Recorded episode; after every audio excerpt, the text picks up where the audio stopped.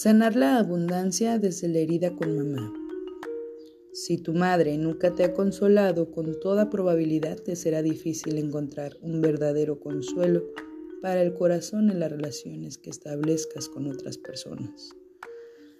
Tu labor será crear ese sentido de consuelo para el corazón dentro de ti misma. Si tu madre nunca se ha compadecido de ti, con toda probabilidad tendrás poca paciencia con tus propios fallos humanos. Así que como los demás, tu labor será observar a alguien que practique la compasión y practicarla tú misma. Si tu madre silenciaba la creatividad, tu labor será dar voz a cada impulso creativo que se presente. Pinta, escribe poesía, toca el tambor, cuida las plantas, cocina, baila. Si tu madre te despreciaba o rechazaba su propio cuerpo como mujer, tu labor es abrazar y honrar a tu cuerpo y tu sexualidad.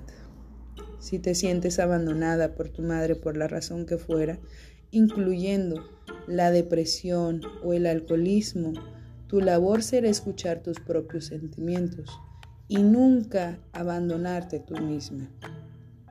Si tienes alguna cuestión sin resolver con tu madre y ésta ha muerto o ha quedado emocionalmente incapacitada, puedes escribirle una carta que guardarás tú o que enviarás a ti misma, en la que expreses tu pena, tu enfado por no tener una madre nutricia y dile que has llegado a aceptarla y comprenderla como tal y como era.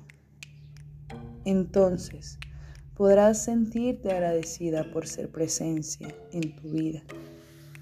Todas nosotras llevamos encima el peso de nuestra madre, por todo lo que es necesario sanar la ruptura madre e hija, tanto si tu madre está viva como si no para así poder sanar la profunda herida de la naturaleza femenina.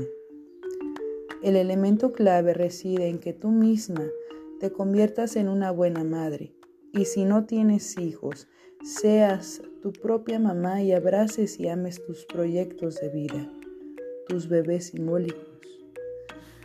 Con esa idea en la mente, asume la tarea de ser maternal contigo misma la forma en que tiendes las heridas de tus progenitores, en especial nuestra madre, determina no solo tu relación con la abundancia, sino con la herida del rechazo que ésta deja.